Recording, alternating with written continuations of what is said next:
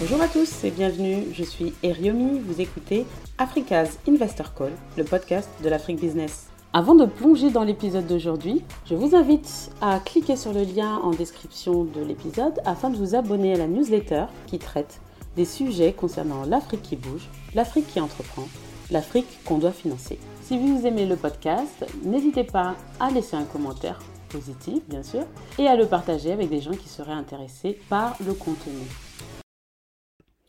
Aujourd'hui, je suis reçue dans les locaux du fonds d'investissement Brega pour échanger avec Ben Marel. Ben et ses partenaires ont créé ce fonds dédié aux startups avec cette envie d'apporter leur expérience d'entrepreneurs à succès aux différentes startups qu'ils soutiennent et dans lesquelles ils investissent. C'est donc l'occasion avec Ben de faire le tour du métier du VC et de parler du marché actuel, de savoir quelle, quelle est la, la secret sauce de Brega en tant qu'investisseur et surtout, surtout de parler du marché africain, bien évidemment, ses challenges, ses opportunités et des investissements que Brega fait déjà sur le continent. Bon épisode. Salut Ben, euh, je suis ravie de te recevoir sur Africa's Investor Call. C'est moi qui suis ravi d'être là. Ben écoute, aujourd'hui on va parler de Brega, de ton parcours, de ce que vous faites en, tant que euh, venture capital, parce qu'on peut euh, présumer plein de choses et c'est toujours bien d'avoir l'information à la source. Avant de, de, rentrer dans le sujet, dans le vif du sujet, je te propose de te présenter, de présenter ton parcours et, et voilà, jusqu'à aujourd'hui. Waouh tu veux que je fasse ça en combien de temps? Parce que ça peut durer euh, un petit moment. Bah, écoute, on est tout à l'écoute. Ouais, c'est vrai. Non. Euh, écoute, euh, mon parcours professionnel, on va dire. Alors, on va commencer par ça déjà. moi, j'ai j'ai eu la chance de faire pas mal de choses en fait dans ma carrière et de toujours rebondir sur des choses que j'avais envie de faire. Donc c'est pas un long fleuve tranquille, il y a eu pas mal de rebonds, mais au contraire ça m'a à chaque fois vachement enrichi. Et, et c'est les petits conseils que je donne à, tous les gens qui sont au début de leur vie professionnelle, c'est de suivre un peu leur passion et leurs envies. Et puis, in fine, on arrive à trouver, on arrive à trouver la voie. Donc, moi, euh, quand j'ai fini mes études, j'étais persuadé que je voulais être entrepreneur. Donc, ça, c'était une, une, vraie euh, conviction forte. Euh, mais j'ai des parents qui viennent pas forcément du monde de l'entrepreneuriat. Alors, si je m'écoute, s'ils m'écoutent, pardon, ils vont, ils vont me reprendre parce qu'ils sont quand même entrepreneurs, mais solopreneurs, tu vois. Donc, c'était pas une entreprise et tout. Donc, j'avais besoin de, me confronter un peu au monde de l'entreprise pour, avant de me jeter dans le grand bain. donc, j'ai démarré ma carrière chez. alors, c'est, ouais, j'ai fait un premier apprentissage chez BNP Paribas, donc je les salue, euh, que j'ai pas trop aimé. Et, à ce moment-là, je croyais que c'était la finance que j'aimais pas. mais comme j'ai une double formation business school et ingénieur, j'ai quand même remis un petit coup dans la finance. et là, c'était chez Orange et j'étais en charge de tous les euh, business model des, nouveaux produits euh, Livebox. Euh, et puis j'étais aussi en charge de la partie Livebox Lab, qui était un des tout premiers labs de start-up. Et c'est là où j'ai eu un peu le virus. Mais, et là, je me suis rendu compte que c'était pas la finance que j'aimais pas, mais en fait, c'était les grands groupes que je n'aimais pas. C'était un peu cette tendance. Et donc, c'est là où le virus d'entrepreneur tu vois, a commencé à bien germer. j'ai poursuivi en, banque d'affaires. Tu vas me dire pourquoi? Bah, C'est très simple. Parce qu'en fait, comme j'ai bossé avec le Livebox Lab et avec plein de startups, euh, je me dis, putain, ça c'est génial. Euh, et comme euh, je voulais quand même bosser avec un maximum de boîtes et plein de sujets différents, je me suis dit, et tu vas voir, c'est assez marrant parce que ça nous amène aujourd'hui à Brega en ayant fait complètement un chemin inverse. Mais je me suis dit, ah, c'est marrant, les gens qui, qui, bossent dans ces sujets-là, là, qui sont au contact des entrepreneurs, mhm. qu'est-ce qu'ils ont fait comme métier? Et donc je regardais parmi les différents métiers, il y avait les investisseurs. Et traditionnellement, les investisseurs dans le monde de, de dans l'Europe à l'époque, ils étaient tous, ils étaient tous issus du monde de la banque d'affaires ou du, du conseil en stratégie je me suis dit, ah bon, bah, alors je vais faire euh, pioche, tu vois, banque d'affaires. Donc j'ai fait de la banque d'affaires. Ce que j'ai adoré, ce que j'ai appris plein de trucs dans la tech déjà. Donc c'était la tech des années euh, fin 2000, tu vois, donc, euh, ou mi-2000. Donc il y avait, il y avait beaucoup de classified, beaucoup de e-commerce, voilà, des job boards, des trucs comme ça. et ensuite, au bout de deux ans et des brouettes, je me suis dit, bon là, c'est maintenant je suis mûr, j'ai envie d'entreprendre, je savais pas trop dans quoi. et là, je, je tombe sur, sur un ami à moi que j'ai pas eu depuis longtemps. Euh, qui me recontacte sur LinkedIn un peu par hasard. Sur LinkedIn à l'époque Ouais, ouais, c'était le tout début, on était quatre, hein, tu vois, donc t'avais pas beaucoup de messages. Donc du coup, je reçois un message, je me dis, ah, je vais l'ouvrir, sympa, il y a des mecs qui vont à moi. Euh, et donc, euh, il me dit, Ben, je sais que tu adores le rugby, parce que j'ai joué au rugby pas mal étant jeune. voilà, tu connais un peu le, monde du business. J'aimerais bien, je réfléchis à une marque. Est-ce qu'on pourrait en discuter? Donc on se pose, on, on, dessine et on crée une marque. De fringues dédiées au monde du rugby, donc vraiment du sportswear type marque de surf, mais appliqué au monde du rugby pour les jeunes de 15 à 40 ans qui adorent ce sport-là mais qui n'ont pas forcément envie de porter du Eden Park ou du Serge Blanco. Euh, donc des t-shirts avec des têtes de mort, des sweatshirts et tout, qu'on veut vendre en ligne en plus, donc on est assez fou pour faire ça. Je rappelle du coup que c'était pré-Instagram, donc vraiment on était au tout début du truc. Euh, et finalement on a quand même pas mal craqué le sujet et, euh, une chose en amenant une autre. On a fini par vendre nos produits en France, en Italie, au Japon. Moi j'étais en charge de toute la partie tech et logistique. Euh, donc euh, voilà, énorme apprentissage, on a levé de l'argent. Euh, on a fini par revendre un de nos, un de nos partenaires, dans, fournisseurs d'ailleurs. donc ça, c'était vraiment une expérience incroyable, même si un peu répétitif parce que, parce que la mode, bah, tous les quelques mois, c'est un peu la même histoire. Hein. Tu repars faire des trucs. la saison été, puis la saison hiver, puis la saison été, puis la saison hiver. Donc moi j'en ai eu un peu marre. Et, et, en parallèle de ça, j'ai participé aussi à, à la fondation d'une boîte euh, qui fait de la notation financière dans les pays en voie de développement, notamment en Afrique. Ah oui. C'est là où j'ai commencé à repasser du temps sur le continent, euh, notamment au Mali juste avant la guerre, puis après au, Burkina, au Bénin, et puis finalement au Nigeria. Ok, euh, donc tu connais bien. je connais pas mal, ouais, je connais une bonne partie du continent, pas tout, mais une bonne partie du continent africain. Ok. Et puis voilà, et puis ça, ça nous a aussi amené à lever de l'argent et donc à être de nouveau confronté à des investisseurs. Et donc ça, ça faisait plusieurs fois, et, et naturellement, je j'avais ce sentiment, et c'est pour ça que c'est paradoxal par rapport à mon choix de 10 ans auparavant, mais, je me disais, c'est bizarre, tous ces investisseurs early stage dans la tech en Europe, il n'y en a aucun d'eux qui a monté une boîte, c'est quand même bizarre, ils te parlent de trucs qu'ils ne savent pas vraiment, et surtout ils arrivent avec un bagage qui est excessivement financier, là où au début d'une carrière entrepreneuriale, c'est beaucoup plus opérationnel que finance, que comme je dis souvent en rigolant, il y a beaucoup plus de moins que de plus, donc euh, c'est pas, pas, très compliqué. Et, euh, par contre, les opérations, comment je construis, tu vois, comment je, j'écoute mes clients, comment je construis mon produit, comment je construis mes équipes, ça c'est un vrai savoir-faire qu'ils n'avaient pas forcément. Mhm. Et donc là, euh, l'idée commence un peu à germer dans ma tête. Et puis, et puis ça c'est un point de vue micro, tu vois, en se disant bah, qu'est-ce que je ferais si je devais construire le VC que j'aurais adoré avoir quand j'étais de l'autre côté de la table, tu vois. Et je me dis, bah, très clairement, on va mettre que des entrepreneurs et des, et des opérateurs côté équipe d'investissement. Comme ça, les gens qui engagent avec les startups, c'est des gens qui savent ce que c'est. Euh, et puis de l'autre côté, euh, et puis de l'autre côté, mettre des, mettre des, des, opérateurs pour les aider une fois qu'on a investi. Parce que, parce que, parce que forcément, quand on a investi, c'est bien d'avoir du cash, mais ça fait pas tout. Et donc avoir des gens qui t'accompagnent sur le quotidien, sur la manière de, euh, ou les best practices en tout cas pour développer ta boîte, c'est quand même un, plus incroyable. Et puis en regardant le côté macro, on est 2013, 2012, 2013, les chiffres étaient à pleurer. C'est-à-dire qu'en fait, il y avait des Français un peu dans toutes les grandes boîtes tech de, du monde, mhm. que ce soit des ingénieurs des managers et autres. En revanche, l'investissement en tech en France, il était relativement parlant dix fois moindre que dans le reste du monde, en tout cas dans les grandes euh, pays tech, tu vois, euh, Israël ou, euh, ou les États-Unis, ou qui eux à l'époque étaient à 0,5 points du PIB et en France on était à 0,05 points du PIB, donc c'est un peu dramatique. Donc d'un point de vue macro, il semblait quand même qu'il allait se passer des choses, d'autant que voilà, tout le monde commençait à avoir des mobiles, on parlait du SaaS, il sentait bien que c'était bouillonnant. Et en discutant avec mes associés, euh, qui sont aussi entrepreneurs, euh, et ben on a eu ce pari un peu fou de se dire bah, est-ce qu'on monte une boîte et on essaye une boîte opérationnelle, tu vois, et on essaye peut-être de transformer une industrie, ou alors est-ce qu'on monte un fonds, le fonds qu'on aurait adoré avoir euh, avec ses caractéristiques, et est-ce qu'on essaie d'en transformer une centaine? Et donc on a pris ce pari-là, un peu fou, je t'avouerai quand même, parce qu'au début pour lever de l'argent, bah, comment ça s'est passé? ah bah, c'était hyper dur parce que tu vois, nous on arrivait first time team, first time fund, first time model en plus, avec cette idée de mettre que des entrepreneurs à la barre, plus une équipe de soutien opérationnel et tout. Enfin, on a pris des portes fermées dans tous les sens. Vous étiez un ovni, quoi, en fait. Ouais. Ouais, ouais. On a pris pas mal de portes fermées euh, parce que euh, bah, c'était un modèle différent et donc, euh, et donc personne ne nous attendait. Quoi. le premier fonds, il était dur à lever. Ok. Ok. Et donc aujourd'hui, toujours chez Brega, ton premier fonds, c'était quand en fait?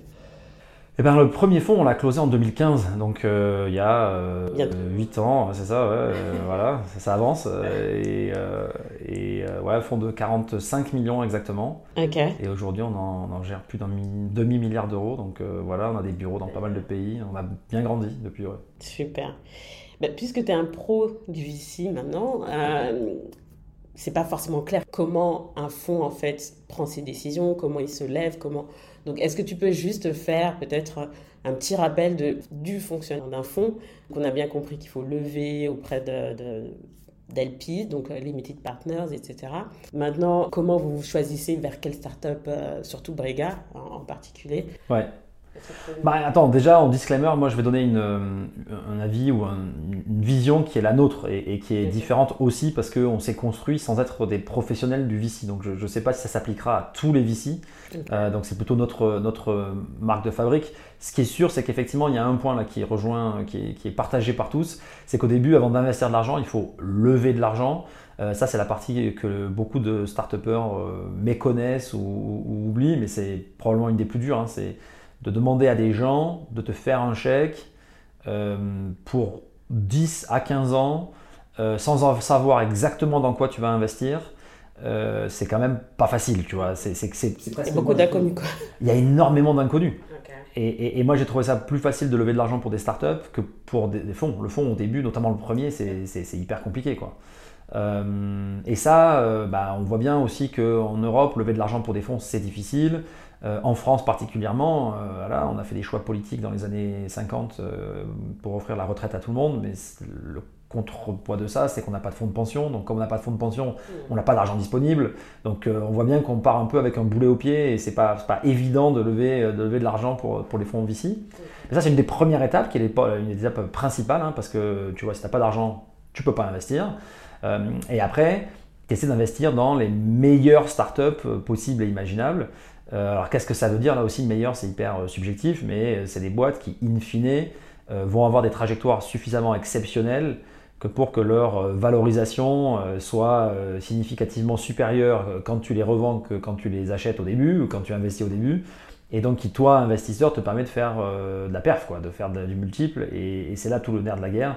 Et c'est là tout bah, chacun un peu a sa recette mais c'est ce qui est compliqué c'est de, trouver cette cette, euh, cette, magie entre, entre euh, prendre des risques euh, dans, et investir dans des projets un peu fous. Parce que s'ils sont pas fous, il y a peu de chances qu'ils soient exceptionnels. Et à la fois, pas en prendre tout le temps trop, sinon si tu fais que ça, bah, tes chances de succès peuvent, être, peuvent être réduites à néant. Du coup, donc, vous pariez sur chaque boîte en pensant qu'elle peut devenir une licorne ou enfin, comment vous faites votre, votre portefeuille, notamment chez vous? C'est un peu ça en fait. on en fait, quand tu regardes l'histoire euh, de la performance des VC, en fait, grosso modo, pour comprendre un peu pourquoi il y a cette espèce d'obsession pour euh, les grosses sorties, hein, mais historiquement, le, le VC en moyenne, il retourne euh, zéro, donc vraiment, il perd l'argent sur 30 à 40% de l'argent investi. C'est colossal, hein, donc voilà. Mais, et à la fois, c'est nécessaire, tu vois. C'est ce qu'on explique à beaucoup de LP. On leur dit, en fait, euh, il faut prendre ces risques-là, parce que si tu ne prends pas ces risques, tu ne peux pas faire la performance sur le reste. Donc, euh, mais, qui dit prendre des risques dit que bah oui, sur 30 à 40% de l'argent, tu vas le perdre. Euh, après, il va rester, tu vois, une trentaine de pourcents sur lequel, grosso modo, tu vas faire x3 en moyenne. Et ça, souvent, c'est euh, la moitié, tu retournes juste la mise et tu récupères tes sous, tu es déjà content, et l'autre moitié, tu fais x5 plus ou moins. quoi. Euh, et après, à la fin, la perf, elle se fait sur le dernier 20%. Parce que si tu fais, tu vois, x3 sur, euh, sur 30%, bah, tu fais 0,9. quoi. Donc ça, ça te rend péniblement ton fond. Et donc la, perf, elle se fait vraiment à la fin. Quoi. Et donc euh, sur le dernier lot, bah, c'est là qu'il faut tout cartonner. Et donc doute la théorie des super boîtes euh, qui font x10, x15, x20. Parce qu'effectivement, si tu arrives à être là-dedans, bah, là, d'un coup d'un seul, ton fonds il est ultra performant. Là où si tu plantes, bah, en fait, tu as juste rendu 0,9 fois la mise. Et donc en fait, euh, tu n'as pas rendu l'argent à tes investisseurs. Ok. Et du coup, vous, ce pari sur l'opérationnel, comment ça se traduit si par exemple j'ai ma boîte, Brega investi, comment ça se traduit au quotidien? En fait, ça se traduit comment? Ça se traduit sur, euh, tu vois, cette, euh, cette appréciation, et qui est jamais facile. Hein. c'est pour ça que, tu vois, quand tu es euh, investisseur, tu te trompes souvent, parce qu'en fait, tu vois énormément de, de projets, d'opportunités en haut de funnel. Et puis il faut en choisir quelques-unes, parce que dans ton fond, tu es obligé d'en faire voilà, un nombre une sélection, hein. raisonnable. Ouais, c'est une sélection. Et, donc cette maille du filet dans la sélection, elle est plus ou moins serrée, plus ou moins bonne. Et c'est tous les, paris et les biais qu'on peut avoir. Donc, euh, quand tu vois des dossiers, l'idée, c'est d'essayer d'apprécier euh, avant tout l'équipe. Et, tu vois, on sait que tous les projets du monde, ils réussissent parce que l'exécution est au rendez-vous et qu'il y a des boîtes incroyables qui se sont créées sur des, marchés qui auraient pu paraître concurrentiels. Donc, en fait, quand tu as une équipe incroyable, tu arrives à faire des choses incroyables. Ça, c'est quand même le nerf de la guerre. Et du coup, cette équipe, comment tu es amené à essayer de l'apprécier apprécier, bah, c'est en passant du temps sur leur vision, leur marché, leurs produits, où ils veulent aller. Mais tout ça, c'est des, tout ça, c'est des excuses entre guillemets pour, pour passer du temps avec l'équipe et, et s'assurer qu'elle soit exceptionnelle. Ok. Donc c'est vraiment passer du temps avec eux, surtout que vous, vous enfin Brega, vous, vous investissez early stage. Ouais, ouais, ouais. On a, alors, comme je disais tout à l'heure, on a, on a grandi maintenant, puisque aujourd'hui, on gère plus d'un demi-milliard d'euros, donc on fait du multi-stage. Hein, mais on démarre au début et on, a fait créer un peu notre marque de fabrique là-dessus. Donc, on fait vraiment du très early stage. On fait des chèques de pre-seed à seed pour démarrer. Est-ce que tu peux euh, donner une taille pour. Euh, ouais, alors, euh, tu vois, nous, on, on, démarre avec quelques centaines de milliers d'euros jusqu'à quelques millions. Ça, c'est vraiment les tours early stage, hein, seed, pre-seed. Et puis après, euh, en série A, série B, on peut signer des chèques jusqu'à 10 millions aujourd'hui pour démarrer. Euh, donc euh, ça, c'est un peu, plus, un peu plus important. Et puis surtout, on garde toujours de la capacité pour réinvestir dans les meilleures boîtes. Donc quand ça se passe bien, on a tout intérêt à continuer à soutenir la croissance et les équipes. Et donc ça veut dire qu'in fine, on peut finir par investir 10, 15, 20, 30 dans les meilleures, les meilleures boîtes. Ok, donc enfin, quel est l'état du marché actuel? Qui n'est pas aussi dynamique qu'il y a, je sais pas moi, 12 ou 24 mois quelle est ta vision sur ce marché actuel? Écoute, c'est compliqué, c'est un marché d'offres et de demandes. Hein. Il y a de l'offre euh, d'investissement ou, euh, ou, dans l'autre sens, hein, de l'offre de levée de fonds et de la demande d'investissement. Donc, euh, comme tout marché, il n'est jamais parfait et donc parfois tu as un peu plus d'offres que de demandes et vice-versa. C'est vrai que dernièrement, on a eu énormément de liquidités dans le marché. Euh, du fait du quantitative easing, du fait des, taux très faibles. En plus, les investisseurs cherchaient du yield, cherchaient de la performance, donc ils sont naturellement allés vers la tech et vers les produits un peu plus risqués. Donc beaucoup d'argent disponible. Ça a été euh, accentué par le Covid, hein, parce que les États ont remis de l'argent euh, dans, la, dans la machine. D'accord, donc, ça, a aidé, ça, a aidé. forcément, ça a accentué un peu la, la, la ruée vers les startups. Euh, et donc très probablement qu'à ce moment-là, il y avait plus de capitaux que de bons projets. Et donc euh, il y a eu beaucoup d'argent qui s'est déversé, à tort ou à raison, dans certaines boîtes. Euh, en plus, il y a eu un peu d'arbitrage de certains acteurs des marchés publics, tu vois, des marchés listés, qui mhm. sont descendus un peu dans le privé en série D, E, F, en se disant, ben, les marchés publics sont hyper élevés, donc si j'investis six mois avant dans une boîte, ben, peut-être que je peux faire une culbute. Et donc ils ont payé des prix très chers, donc tout ça, ça a entretenu des valos très, très élevés. Quoi. D'accord. Là, ce qui est sûr aujourd'hui, c'est que ça s'est arrêté, euh, notamment avec euh, tu vois, la, guerre en Ukraine et, tous les, problèmes que ça a causé. Euh, bon, déjà aux Ukrainiens en premier, et on les salue, les pauvres, mais, mais aussi au reste du monde d'un point de vue logistique, d'un point de vue assurance dans l'économie. Euh, là, tout le monde s'est arrêté d'un coup en disant bon, euh, en fait, euh, les arbres poussent pas jusqu'au ciel. a priori, Netflix ne peut pas avoir 10 milliards d'utilisateurs. Donc, la tech ne doit probablement pas être valorisée 40 fois son chiffre d'affaires. Ça, ça n'a pas de sens. Donc, on va se, on va se calmer, on va rationaliser. les taux augmentant, bah, tu vois, les taux augmentant, il y a eu d'autres sources de yield potentielles. Donc, les investisseurs se sont dit bon, peut-être que je vais faire un peu moins de, un peu moins de tech. et donc, ça, ça a calmé le marché d'un coup d'un seul. Et donc, on se retrouve aujourd'hui dans une situation un peu grippée où en fait euh, ben, les fonds n'arrivent plus à lever, hein, ça c'est quand même euh, Ça on n'en parle pas parce qu'on parle beaucoup des startups, mais de l'autre côté de la chaîne, les fonds n'arrivent pas à lever. Hein. Aujourd'hui, tu as beaucoup de fonds qui ont posé le crayon et qui ne cherchent même pas à lever d'argent. Donc ça, ça va faire un trou parce que tu vois, il n'y a jamais de rattrapage. C'est un peu comme, euh, l'économie de la restauration et du Covid. Quoi. Quand tu n'es pas allé manger durant le lockdown, tu vas pas manger deux fois plus au restaurant après, quoi. Tu vois, c'est pas vrai. Donc là, c'est un peu pareil. Si tu n'as pas investi dans la tech pendant, pendant une année, si les investisseurs ont fait ce choix-là, bah, ils vont pas rattraper et faire le double l'année suivante. C'est pas vrai. Donc là, il va y avoir un trou à un moment. Il y aura un peu moins de liquidité disponible. Euh, donc on va sentir un peu plus loin hein, dans le marché, mais ça va arriver puisque grosso modo, les fonds VC se lèvent tous les 4 à 5 ans. Donc euh, là, ça veut dire que tu as potentiellement 20 à 25% du marché qui va disparaître en termes de cash. Donc c'est quand même pas neutre, mine de rien. C'est énorme. Et côté startup, tu as un sujet qui est que, comme tout le monde se regarde un peu en chien de faïence sur euh, ah, les prix ont chuté, donc quel est le vrai prix? Combien je suis prêt à payer Est-ce que les investisseurs qui avant, il suffisait de claquer des doigts pour trouver le next round, tu vois, financing, là maintenant ça va être difficile. Est-ce que je, je, je back des, pro, des, des, projets qui vont réussir à se faire financer? À quel prix? Bah, Toute cette euh, incertitude fait que beaucoup d'investisseurs, notamment later stage, hein, c'est ça le problème, on peut poser le crayon et, investissent plus beaucoup dans les projets startup. Donc, euh, donc ça coince un peu la mécanique. La mécanique est un peu grippée en ce moment. Ok. Merci pour ce beau panorama de, de, ce qui se passe sur le marché early stage euh, en, en, 2023. Euh, on s'intéresse un peu plus à, à Brega maintenant et quand je suis allée sur votre site, j'ai vu Ideal into Impact. Qu'est-ce que ça veut dire impact ou impact pour Brega? Écoute, c'est une bonne question. C'est c'est quelque chose qui nous anime depuis le début, en fait, quand, quand on reprend les raisons pour lesquelles on a, on a créé Brega initialement, c'était vraiment pour euh, amener notre, notre enthousiasme, notre dynamisme, notre énergie, notre expertise d'entrepreneur euh, à d'autres entrepreneurs pour, les aider à transformer les industries dans lesquelles ils, évoluent. Et donc très tôt, on a eu cette idée d'impact au sens large, c'est comment on impacte euh, les industries dans lesquelles on investit et puis la société au sens large.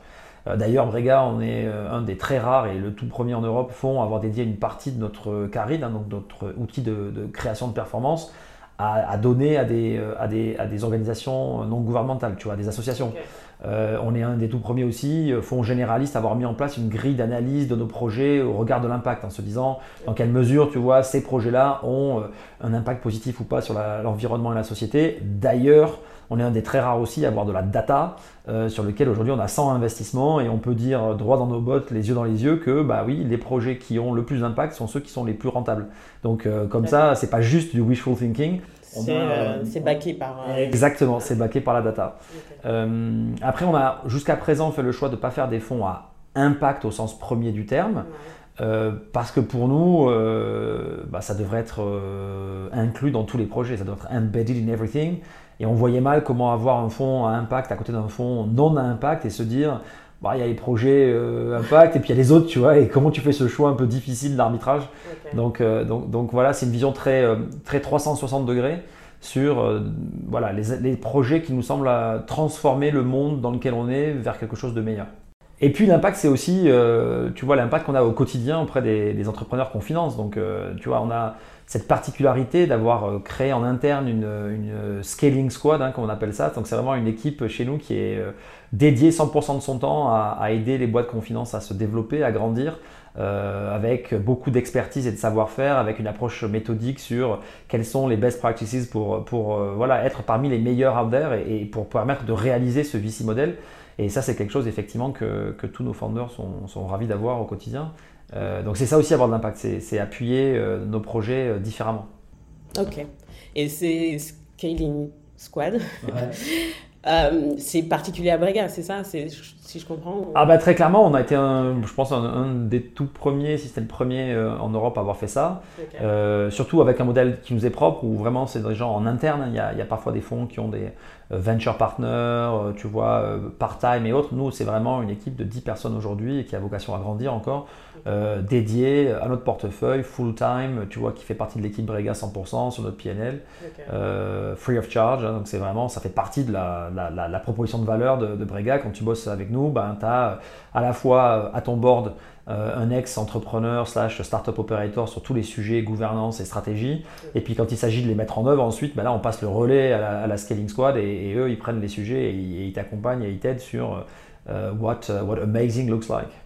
Ok, donc pour un start-upper ou un entrepreneur, en fait, c'est de la ressource que vous lui fournissez. Ah, L'entrepreneur, chez nous, il est un véritable associé. Donc, c'est quelqu'un qui vient euh, se rouler les manches et qui vient bosser avec lui euh, parce qu'il est actionnaire et donc il a intérêt à ce que ça marche autant que lui. Et, il n'est pas juste dans un fauteuil à attendre que, que les reporting tombent. Ok, ça marche. Euh, on est sur Africa's Investor Call. Oui. Donc, l'idée, c'est de faire un focus sur l'Afrique. Quelle est la vision de Brega par rapport à l'Afrique, qui, est qui est une géographie très dense, très variée, euh, avec des hubs qui sont euh, voilà, les quatre hubs qu'on connaît, donc euh, l'Égypte, le Kenya, l'Afrique du Sud et le Nigeria. Plus particulièrement, qu'est-ce que Brega entrevoit sur ce, sur ce marché? Ouais, écoute, en fait, c'est hyper intéressant parce que, parce que tu vois, on me pose souvent la question de comment vous voyez l'Afrique, et comme tu l'as dit, l'Afrique c'est un continent, c'est immense, donc tu vois Djibouti, c'est pas la Côte d'Ivoire, et la Tunisie, c'est pas le, Kenya. Donc, euh, donc il y, a, une multitude évidemment là-dedans. Mhm. Euh, et je pense que ce qui est intéressant chez nous, c'est cet ADN européen, finalement, il, nous donne une clé de lecture sur le multi-pays, multiculture, multilangue que n'ont pas parfois les Américains ou les Chinois. Donc il y, a une vraie similarité là-dedans dans la, tu vois, la, différence d'écosystème. Et c'est pour ça que nous, en Europe, par exemple, on a des bureaux à Londres, à Paris, à Barcelone. Euh, très bientôt euh, ailleurs, je l'espère. Euh, et donc, et donc cette, cette relocalisation fine, pour nous, elle est hyper importante. Et donc comprendre ces écosystèmes en, de manière précise, c'est excessivement important. Ce qui, est vachement excitant, je trouve, au niveau du continent africain au, sens large, hein, dans, ce qu'on peut retrouver comme traits qui sont un peu partagés, c'est le potentiel de croissance mhm. qui est colossal. Hein. Je rappelle que c'est un milliard d'habitants dans les 30 ans qui viennent. Donc euh, voilà, quand tu vois qu'en Europe, la population est flat, voire même va décroître à un moment. Euh, et puis, une population à équiper aussi. Euh, je pense que tu vois, on, on en parle souvent avec l'équipe chez Brega, euh, euh, les, projets tech européens ou américains, c'est un peu des projets à somme nulle. C'est que quand tu as des économies flat en termes de population et flat en termes de croissance, parce qu'à l'ordre 1, les gens ne peuvent pas consommer plus que ce qu'ils consomment, ils ne peuvent pas acheter 15 bagnoles, ils ne peuvent pas avoir 25 maisons, mhm. eh bien, euh, naturellement, tu te bats contre les autres. Donc, tu gagnes s'il y a des perdants. Euh, ce qui est assez incroyable sur le continent, c'est comme tout est à construire et que tu as de la croissance naturelle, tout, est, euh, ouvert. Donc, euh, donc tu as, une, une, facilité à croître une fois que tu as passé les premières barrières. Et là, Dieu sait qu'elles ne sont pas toujours. Ah, elles sont là. Elles, sont bien là. Mais, c'est vrai qu'une fois que tu les as passées, il y a beaucoup de modèles qui ont démontré que voilà, une fois que tu avais réussi à craquer ça, et c'est pas facile, ben, en revanche, derrière, il y avait des, des, des poches de croissance assez colossales. Donc ça, c'est fascinant.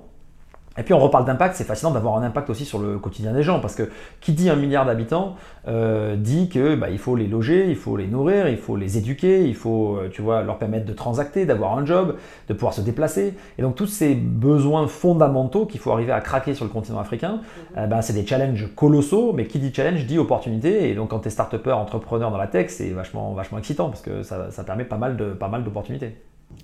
J'imagine. Alors est-ce qu'on peut faire un focus, par exemple, sur l'Afrique francophone? Ouais.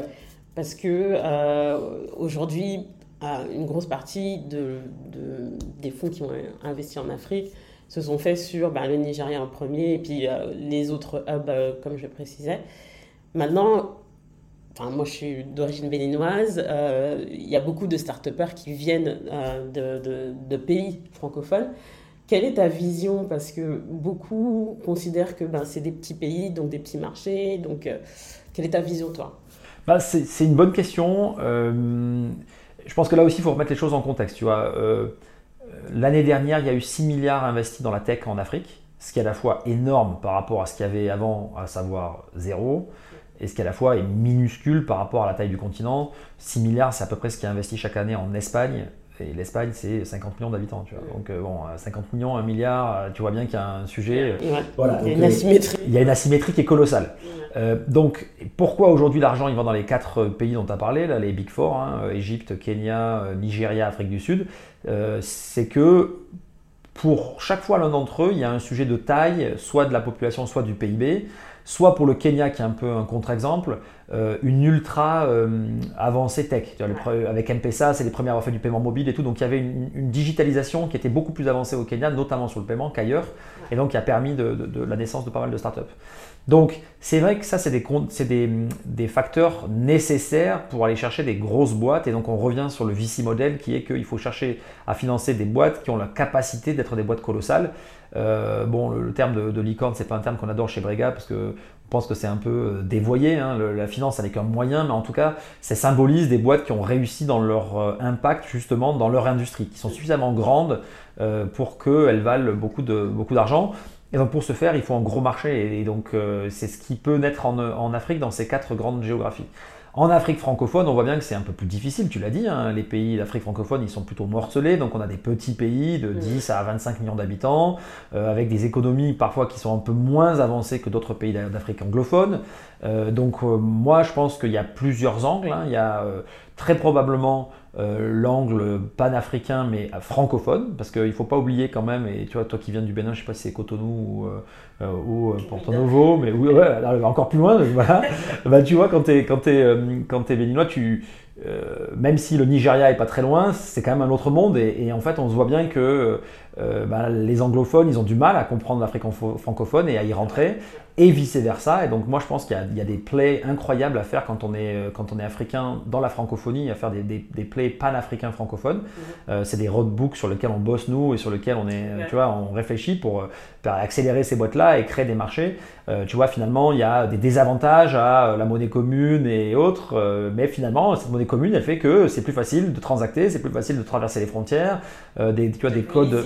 C'est plus lisible. Quand on regarde le Nigeria ou... Ah bah, effectivement, il est moins stable, ça bouge tout le temps. Donc, euh, tu vois, il y a des pros and cons sur lesquels je pense qu'il faut réfléchir.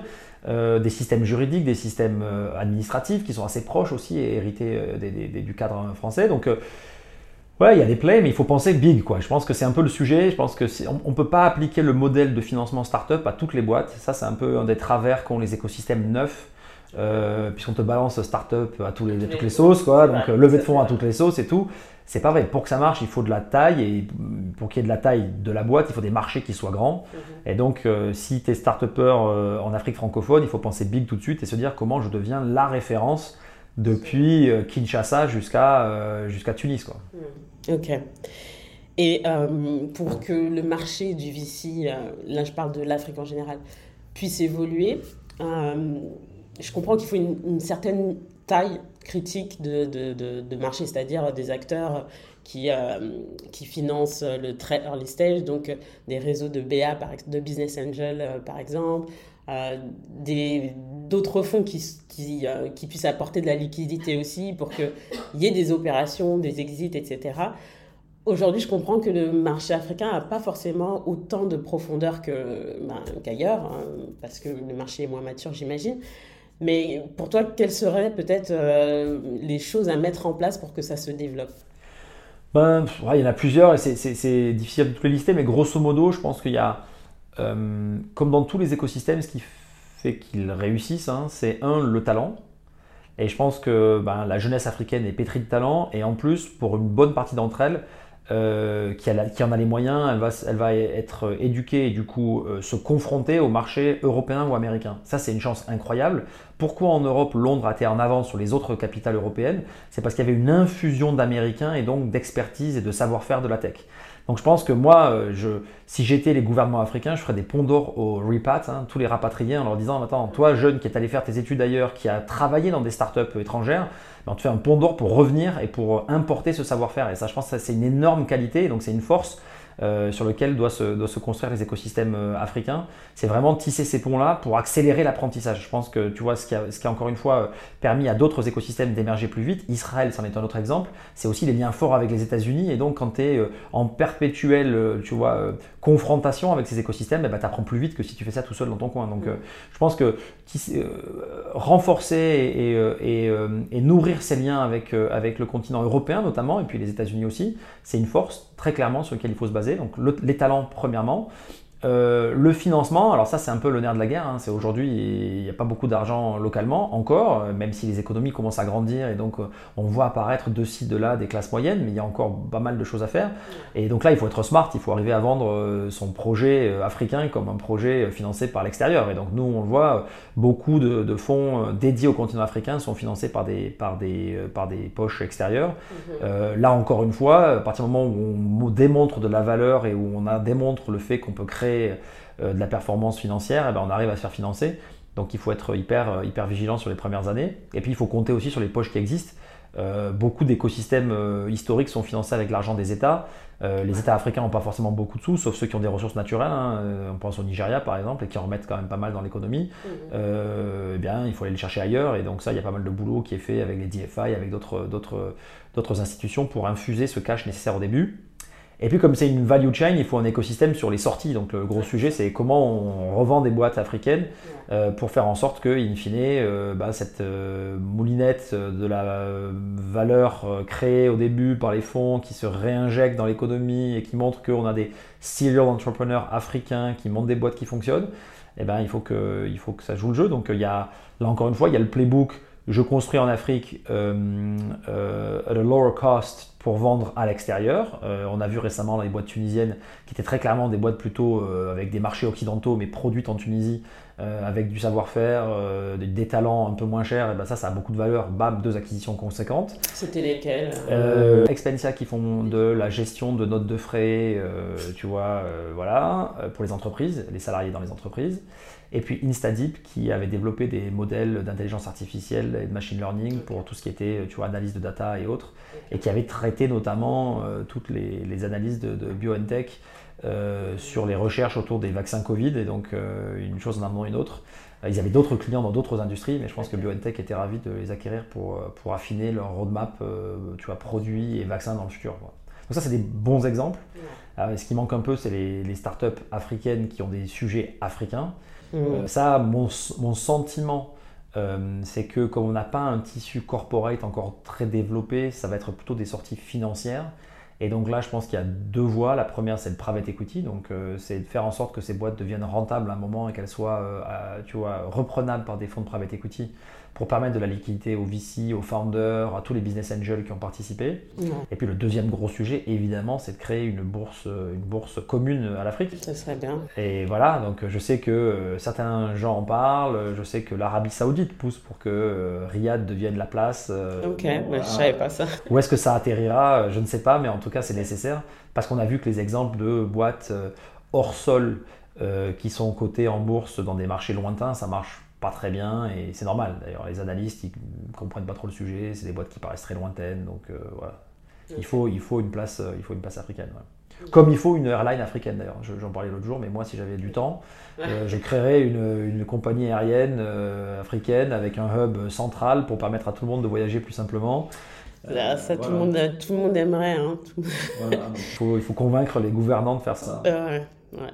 Tu parlais justement euh, d'une possible exit, c'était via le, private equity, mhm. euh, ce qui pousse vers la rentabilité. Et un des sujets des startups, c'est la croissance et l'ultra-croissance rapide versus euh, le, déroulé bootstrapping, on va dire, où en fait on se finance sur ou ses fonds propres, ou en tout cas on n'est pas sur une trajectoire euh, de start-up.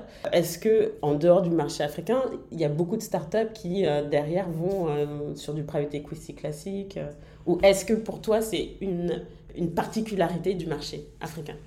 Écoute, je ne pense pas que ce soit une particularité, je pense que c'est quelque chose qu'on va voir de plus en plus. En fait, très simplement, tu vois, quand tu veux réaliser une exit, totale ou partielle, tu as la voie stratégique et la voie financière. Euh, la voie stratégique, c'est effectivement un rachat par euh, une autre boîte, une autre euh, corporation qui a décidé que ce projet était stratégique pour lui pour des raisons de marché, de géographie, de techno, you name it. Quoi. Et puis tu as la sortie financière qui peut être une IPO ou du private equity, donc c'est la même chose, hein, c'est juste que c'est des capitaux privés ou des capitaux publics, et qui permet de réaliser tout ou partie, souvent c'est une partie d'ailleurs, de, la matérialisation de la valeur. Et donc en Europe et aux États-Unis, on voit les deux. C'est sûr que quand on a un marché IPO comme les États-Unis, un marché euh, même en, tant que tel de 350 millions d'habitants de cette taille-là, on a beaucoup de, boîtes qui chassent euh, l'IPO et donc qui euh, lèvent de l'argent et lèvent de l'argent et brûlent de l'argent et brûlent de l'argent parce qu'il y a de la croissance et parce qu'elles veulent être le plus gros possible avant d'aller à cette, à cette étape de, de, de, matérialisation de leur valeur je, pense qu'on va voir de plus en plus de private equity s'intéresser à ces boîtes-là, euh, ces boîtes tech, parce que ça devient la norme. Hein, quand tu as euh, autant de boîtes qui sont créées euh, avec la tech, au bout d'un moment, quand tu es private equity, les boîtes traditionnelles, entre guillemets, ils vont en rester de moins en moins, parce qu'il y en a de plus en plus qui vont embarquer de la tech. Donc les private equity players, oui, dans une nouvelle génération, vont être obligés de savoir faire des, des, opérations sur des boîtes tech. Et il va falloir aussi que les boîtes tech apprennent, et ça on le voit de plus en plus, et c'est pour ça que ce réajustement de marché finalement est assez bénéfique c'est pour que les boîtes tech apprennent à un moment à se dire bon, euh, déjà j'ai des units économiques, j'ai un modèle qui fondamentalement est vertueux, je décide de perdre de l'argent parce que je décide de croître. C'est ça le, fondamental. Donc euh, de temps en temps, on s'aperçoit à posteriori que le modèle n'était pas si vertueux et que donc on a balancé de l'argent par les fenêtres et les boîtes finissent par mourir. Mais fondamentalement, et nous je sais que chez Brega on s'applique énormément à ça, c'est de comprendre est-ce que le modèle est vertueux, est-ce que les units économiques fonctionnent, Auquel cas, oui, je peux investir dans la croissance. Et demain, si je tire le, frein, si j'arrête, eh ben, je deviens rentable, parce que j'ai fondamentalement un modèle vertueux. Et donc, je pense que c'est cette maturité-là qu'il va falloir arriver à obtenir. C'est si j'arrive un peu à un plafond de verre, si euh, je ne peux pas croître de manière indéfinie, euh, entre guillemets, euh, et je ne peux pas, tu vois, convaincre des marchés cotés de, réaliser une opération, eh ben, c'est assez vite ne pas faire le tour de financement de trop, euh, et se mettre dans une position où on devient rentable. Euh, et ça, les, private equity euh, players, ils savent faire. Donc ça permet d'avoir une liquidité. Et donc pour revenir au continent africain, sa spécificité, c'est que la partie stratégique, elle existe peu. On a aujourd'hui très peu de, de corporates africains. Donc on peut imaginer des corporates étrangers qui cherchent à mettre un pied sur le continent, ça c'est une possibilité. On a vu des rachats de Stripe au Nigeria dans le paiement, donc c'est possible. Mais combien y en aura-t-il demain? Question mark. Euh, le marché coté aujourd'hui n'existe pas vraiment, donc reste la partie private equity. Et donc un des gros plays, c'est évidemment de, permettre à ces boîtes d'être rentables. sachant qu'en théorie, vu les coûts africains, une bonne partie devrait pouvoir y arriver à un certain niveau de développement. Et du coup, Brega, vous, vous investissez en Afrique sur les startups? Écoute, ouais, on a, on a, déjà fait quelques investissements euh, dans différents pays d'ailleurs. On a investi dans 5 euh, ou 6 startups déjà, euh, au Kenya, en Afrique du Sud, au Sénégal, en Guinée, au Nigeria. Donc voilà, on commence à avoir un peu d'expérience aussi. Ok. Tu parlais du Sénégal, l'Afrique francophone. Quelle est votre vision sur les prochaines années pour Brega en termes d'investissement potentiel sur le continent? Ah ben on va, on va complètement continuer à regarder ce qui se passe. Encore une fois, tu vois, on est, on est euh, africophile et, convaincu qu'il y a, y a un énorme, une énorme opportunité. Donc euh, évidemment qu'on va faire partie des premiers à essayer de la, essayer de la saisir. Du coup, tu viens de dire africophile. Qu'est-ce que tu veux dire par là? Bah écoute, moi à titre personnel déjà je suis un peu biaisé parce que, parce que j'ai des liens avec le continent assez forts. Euh, je disais en introduction que je suis allé assez souvent dans pas mal de pays d'Afrique euh, d'Afrique de l'Ouest. Il se trouve que j'ai un père qui est né au Rwanda, donc euh, voilà. je dis souvent en rigolant à mes amis tunisiens que moi j'ai été conçu en Tunisie, donc tu vois. Donc voilà, ça fait des liens assez forts. Et puis, et puis ma, ma compagne est souvent sur le continent, elle travaille à l'UNESCO, donc, donc ça m'amène assez souvent à, me rendre, à me rendre en Afrique. Donc euh, oui, sur les 54 pays, j'en connais une bonne vingtaine moi, déjà. Ok, bah, c'est pas mal. C'est pas mal, c'est pas mal. Et du coup, tu as vécu euh, au Rwanda ou euh? Non, non, non, malheureusement, j'ai passé beaucoup de temps, beaucoup de temps au Sénégal et, et au, Mali avant, avant la guerre, mais, mais non, j'ai pas vécu sur place. Beaucoup en Afrique du Sud aussi. que je connais bien. Donc, ok, donc tu connais quand même pas mal. Ouais, pas mal différents, différents pays africains. Ok. Et, et, tu parles pas, tu parles aucune langue euh, Non, non, non, non, non, non, je parle. Nagadev, ça. Ah, Nagadev, Nangefi, bien sûr, ça, je peux, je peux faire, ça, quand même, le, le béaba. ça marche, ça marche. Ma dernière question, on est déjà à la fin de, de, notre entretien. Eh ouais. Oh, c'est passé à 3 minutes. c'est vrai. Alors, quelle, quelle personne proposerais-tu pour le podcast Africa's Investor Waouh. Alors ça, euh, écoute, comme ça, moi j'aurais envie de t'envoyer euh, le dernier investissement qu'on a fait en Afrique. Euh, Abdoulaye guinéen, euh, tu vois, qui, qui t'aurait dit qu'il y aurait des startups en Guinée euh, financées par un fonds international, euh, tu vois, et c'est quand même assez incroyable. Donc je trouve que c'est un super use case. ce qu'il fait avec Waymo est, juste incroyable. à la fois faciliter, tu vois, le transfert d'argent de la diaspora sur le pays et puis surtout faciliter le paiement en local de sorte que on accélère la digitalisation de l'économie. Donc et puis en plus. c'est un killer, il va, il va te plaire. Donc, carrément. Moi, j'inviterai lui juste après nous. Ok. Bah écoute, on va essayer de prendre le rendez-vous alors. Nickel. Et bah, si on peut faciliter ça, avec plaisir. Super. Bah, merci beaucoup, Ben. Puis j'espère qu'on se recroisera bientôt. Ah, bah, quand tu veux, avec grand plaisir. Et voilà, c'était tout pour l'épisode d'aujourd'hui de Africa's Investor Call. J'espère que vous avez apprécié les échanges que j'ai eus avec mon invité. Si c'est le cas, n'hésitez pas à laisser un commentaire sur votre plateforme d'écoute de podcast préférée et n'hésitez pas non plus à partager autour de vous avec des gens qui seraient intéressés d'en savoir plus sur l'investissement vers l'Afrique. N'hésitez pas non plus à vous rendre sur mon site internet demlen.com, d e m l e e n.com afin de recevoir la newsletter que j'écris deux fois par mois qui traite des sujets d'investissement vers l'Afrique et bien davantage. À très bientôt pour un prochain épisode de Africa's Investor Call.